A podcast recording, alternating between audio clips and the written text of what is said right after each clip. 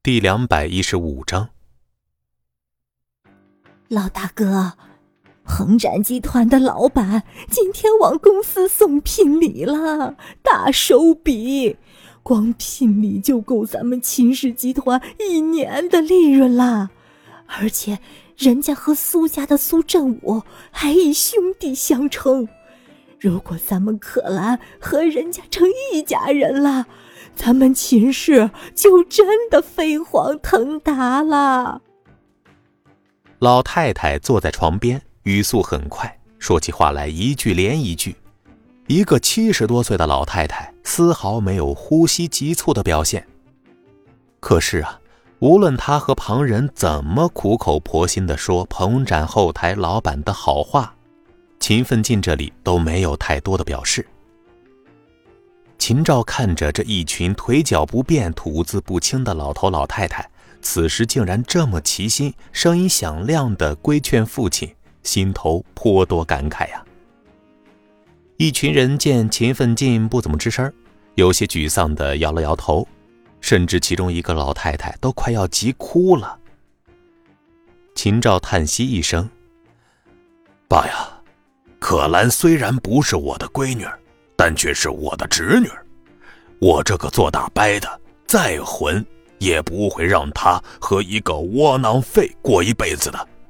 而且，孙离这个乡巴佬现在吃喝用住，甚至连工作都是可兰帮他找的。可兰跟着这样的男人，他会幸福吗？再说了，咱们老秦家那也是江城有头有脸的人家，可兰更是有名的冰美人啊。要是让可兰嫁给一个乡巴佬，那咱们老秦家的脸面往哪儿搁呀，爸？秦照说到最后，双眼含泪，似乎真的是真情流露，就连旁边的这些老头老太太都被说的感动了，一个个老眼泛泪光呀。秦大哥，你就答应吧。一个老人叹息一声。秦奋进呢，似乎真的被秦照感动了。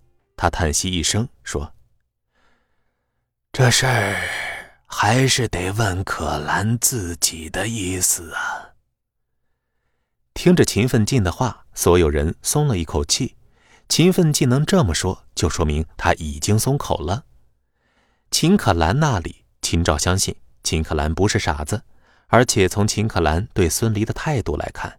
他对孙离也没有多喜欢，而秦可兰现在将所有心思都扑在秦氏集团的工作上，为了秦氏，他甚至可以牺牲自己。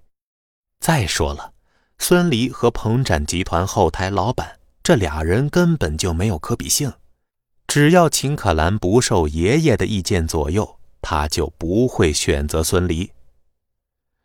啊，我这就给可兰打电话。让他晚上过来看你。”秦照试探的说道。秦奋进撒了他一眼，而后翻转过身，淡淡的回了一声：“嗯。”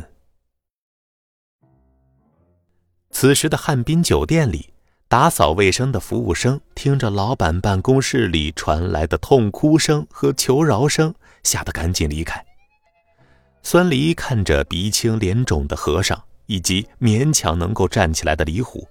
一身的怒气发泄了大半，和尚顶着一个猪头，眼睛眯成了一条缝，试探的解释道：“驴哥，我们也是好心呐，看着你和嫂子的关系这么僵，我们想着帮忙缓和一下，谁知道，谁知道更僵了，是不是？”孙俪冷哼一声，而后一掌拍在桌子上，看着海南黄花梨木的桌子上出现的手掌印。李虎咽了咽唾沫，赶紧将手机递上去，讨好道：“李哥，你看嫂子不是答应下月赴约了吗？啊，你还有脸说啊？本来聘礼的事情都要结束了，你又来了条短信，你把我坑死了！”孙俪一把将手机拿过来，而后一脚把李虎踹倒。整个下午，汉滨酒店里的服务生、职员和前台一个个面露震惊的。听着楼上不停的传出的各种声音，咽了咽唾沫，要不是李虎和李大刚两位老总再三叮嘱不要打扰，他们早就报警了。过了半天，和尚见孙离打累了，赶紧上前给孙离倒了一杯茶。李哥，嫂子又把聘礼都给送回来了，您看，看什么看？你很有钱是不是？把这些东西赶紧变卖了。现在公司刚起步，不能大手大脚的。孙离说着，起身就要跳窗户走，可是刚走到窗口，就在和尚和李虎按摩了一把汗的时候，他又突然回头说：“玫瑰餐厅包场需要多少钱？”玫瑰象征着爱情。玫瑰西餐厅位于江城的东城，是江城最豪华的情侣餐厅，全省有名。很多外地的情侣夫妻都会慕名而来，里面小提琴、钢琴演奏，红毯铺地，更有私人定制项目。据说，私人定制项目“玫瑰佳人”这一项下来就得八十万。而此时，和尚李虎听着孙离竟然问包场需要多少钱，心头都是一颤，暗道刚才还哭穷让省着点花。现在竟然要包场玫瑰餐厅，这得多少钱呀？本集播讲完毕，感谢您的收听。